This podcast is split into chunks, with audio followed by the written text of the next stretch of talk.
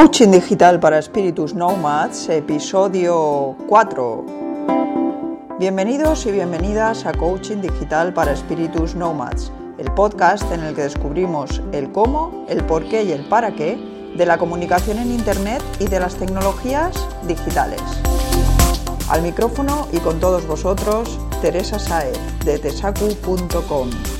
Conectamos desde Valencia con la era digital. Muy buenas tardes a todos. Aquí estamos un viernes más, aunque la cosa se complica por momentos por la inminencia de las fallas. Para los que no sois de Valencia, a ver, las fallas en teoría son del 15 al 19 de marzo, pero en la práctica, el último domingo de febrero se da el pistoletazo de salida y ya se abre la veda de los petardos y la cosa para grabar el podcast se complica por momentos. Sin ir más lejos, la semana pasada ya me costó bastante grabarlo. Y en la edición del audio que tuve que hacer posteriormente, la cagué, perdonadme la expresión, y luego al subirlo me di cuenta de que se oía fatal. Y tuve que volverlo a editar y volverlo a subir para corregirlo y que pudierais escucharlo con una calidad decente. Me dio mucha rabia porque era la primera vez que probaba grabarlo con una grabadora digital en vez de hacerlo directamente en el ordenador como hice con los dos primeros. Y la cosa pues se torció un poco por eso que os digo y me volví loca intentando encontrar el error del audio hasta que a mi buen amigo Emily, también coach tecnológico y a quien desde aquí le doy las gracias por su apreciación, se le ocurrió lo que podía ser. En fin, sea como sea, aquí estamos un viernes más grabando con la grabadora y unos micros muy majos que me ha agenciado. Ya os contaré ya cuando acabe las pruebas. Antes de que se me olvide, el próximo viernes no habrá podcast porque estaremos en pleno final de fiesta en Valencia. Y si ya me está costando grabar estas dos últimas semanas por los ruidos, la semana que viene ya puede ser un caos total. Eso sí, podéis aprovechar para poneros al día si os queda algún programa por escuchar y podéis enviarme igualmente vuestras dudas o propuestas a través del formulario de contacto de mi página web tesaco.com. Estaré atenta. Y dicho esto, vamos a por el tema principal de hoy, que no es otro que WordPress. En el anterior programa ya os dije que WordPress es actualmente el CMS o gestor de contenidos más usado en todo el mundo. Así que la idea de hoy es daroslo un poquito a conocer y sobre todo despejar una duda que acaba teniendo todo el mundo a la hora de lanzarse a usarlo por primera vez, y que no es otra que la diferencia entre wordpress.com y wordpress.org.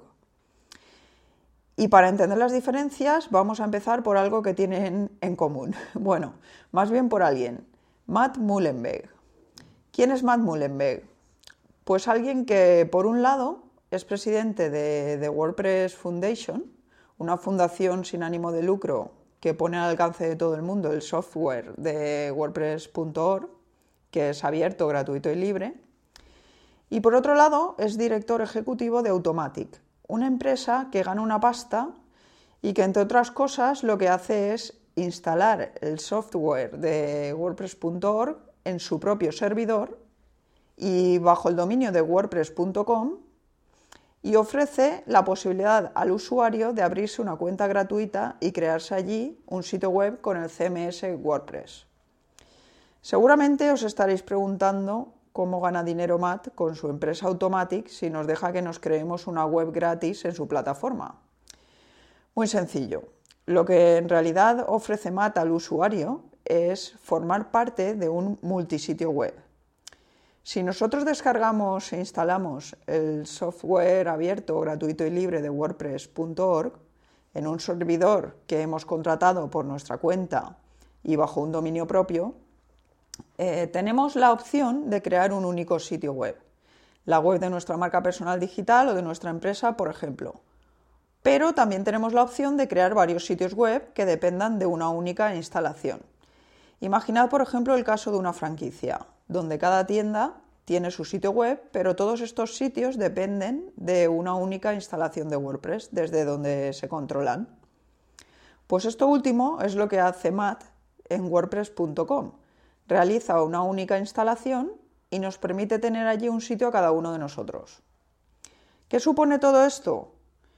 Que tenemos que elegir entre invertir en un espacio de alojamiento y en un dominio por nuestra cuenta y coger el software gratuito de WordPress e instalarlo allí para poder ser independientes y hacer lo que nos dé la gana con nuestro sitio, o crear nuestra web en wordpress.com, no pagar por un alojamiento, pero tener que pagar por disponer de más espacio cuando lo necesitemos, por utilizar un dominio personalizado, por poder acceder a retocar el CSS, que es el archivo de estilo de nuestra web, el que permite cambiar colores, por ejemplo, tamaño de letra, etcétera pagar por evitar que nos pongan publicidad y por otras cosas. Y aún así, perder un montón de las opciones que nos da WordPress, como por ejemplo el poder instalar la plantilla o theme que nos interese.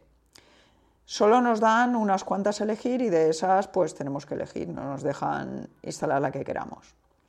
También renunciamos a usar analíticas avanzadas como las que ofrece Google Analytics o, o a instalar cualquier tipo de plugin en general. Los plugins, para los que no lo sabéis, son pequeños programitas que se instalan en WordPress para aumentar sus funcionalidades, permitiendo, por ejemplo, pues, analizar datos, como decíamos antes, trabajar el posicionamiento en buscadores, vender algo en la web, personalizarla todo lo que queramos, etc. Eso sí, con WordPress.com no tendréis que preocuparos del mantenimiento técnico de la web ni nada por el estilo, porque eso lo gestionan ellos desde la instalación principal. En cambio, si usáis un alojamiento independiente, esto del mantenimiento sí que dependerá de vosotros. Y si vosotros no sabéis o no queréis aprender a hacerlo, tendréis que contratarlo a un tercero para no correr el riesgo de quedaros sin web y poder tenerla siempre funcionando a pleno rendimiento. De todas formas, y aunque pronto haré algunos videotutoriales más detallados sobre cómo llevar a cabo el mantenimiento que requiere WordPress, por si queréis aprender a hacerlo vosotros mismos, os dejo un enlace en las notas del programa a una entrada del blog donde hablé de algunos plugins útiles para llevarlo a cabo. Peligro de empezar con WordPress.com, que si el proyecto luego va más allá, y queréis migrar a otro sitio y pasar a usar wordpress.org, tendréis que pagar también por esta migración y hacerlo bajo las condiciones que Automatic os imponga. Así que si el proyecto es algo profesional y pretendéis monetizarlo o rentabilizarlo en algún momento, os recomiendo empezar directamente a utilizar wordpress.org y dejaros de historias y de problemas. Por unos 70 euros al año podéis tener un alojamiento en condiciones y un dominio propio, ya que muchas empresas de alojamiento regalan el dominio principal al contratar un plan, como ya os dije en otra ocasión. Si visitáis la web de wordpress.org, que eso sí está toda en inglés, además de poder descargaros el software gratis y estar al tanto de las últimas noticias, encontraréis eh, ejemplos de webs realizadas con WordPress. Incluso podéis buscarlas por temática. Cosa que os puede ser de gran utilidad, por ejemplo, si no tenéis claro qué tipo de diseño elegir para vuestra web. Un montón de plantillas gratuitas y de pago donde elegir. Que esto daría para otro programa, pero básicamente la principal diferencia entre una plantilla de pago y una gratuita Viene dada porque la de pago cuenta con un soporte posterior a la compra eh, del que las gratuitas no disponen. Y aunque suele ser mejor adquirir una plantilla premium o de pago, porque si elegís bien os ofrecerá un mayor rendimiento, en este caso no es como en el del alojamiento web que os comentaba antes. Vamos, que si queréis empezar con una plantilla de las gratuitas, luego podréis cambiarla por otra, gratis o de pago sin perder los contenidos. De hecho, a lo largo de la vida de una web se suele cambiar unas cuantas veces de plantilla. Pensad que esto también va un poco a modas, como la ropa. Al fin y al cabo la plantilla es eso, la ropa de nuestra web, la apariencia, no cambia lo que es el contenido. También encontraréis eh, plugins para ampliar las funcionalidades de vuestro WordPress de acuerdo con vuestras necesidades. Nada más y nada menos que 43.487 plugins hay a día de hoy en el repositorio de WordPress. creedme, dan para mucho. También encontraréis aplicaciones para gestionar WordPress desde dispositivos móviles iOS o Android, documentación y foros de soporte, tanto para usuarios como para desarrolladores, y diferentes maneras de colaborar con la comunidad WordPress, ya sea creando documentación, programando, diseñando, traduciendo del inglés a otras lenguas, testeando temas, plugins y aplicaciones, aportando ideas, respondiendo dudas en los foros, organizando quedadas o eventos para hacer comunidad. En fin, que hay un montón de maneras de colaborar, sin importar el nivel de conocimientos que tenga cada uno. Todo el mundo tiene un hueco. Os recomiendo visitar la web para conocer mejor este CMS y todo lo que hay detrás de él, porque está claro que este gestor de contenidos, hoy por hoy, es una herramienta utilísima y con un gran potencial para todo profesional nomad, para todo profesional que quiera tener futuro, ya sea usándolo como herramienta para centralizar su presencia digital o la de su negocio, ya sea dedicándose a desarrollar sitios web con WordPress o creando plantillas, plugins, etcétera, de pago para este CMS, ¿por qué no? Yo llevo unos cuantos años con el tema de las páginas web y he visto cómo ha ido evolucionando toda la tecnología a la hora de crearlas y pienso que es un lujo poder disponer de un CMS así. Y bueno, no sé si os lo dije en el primer programa, pero soy coorganizadora de los meetups oficiales de WordPress en Valencia, así que desde aquí aprovecho para enviar un saludo a todos los compis que asisten regularmente a estas quedadas y por supuesto a todos los colectivos que realizan quedadas WordPresseras, oficiales o no, en cualquier punto del planeta y por vía terrestre o, o virtual, faltaría más. Antes de cerrar el programa y cambiando un poquito de tema, quería comentaros, aunque fuera de pasada, un par de novedades de las que no sé si estaréis ya al tanto. La primera y más reciente, que Facebook ha decidido celebrar el haber llegado ya a 3 millones de anunciantes en su plataforma, con la incorporación de una nueva funcionalidad que nos da la opción de poder grabar un vídeo breve donde expliquemos la historia de nuestra página. ¿Qué os parece?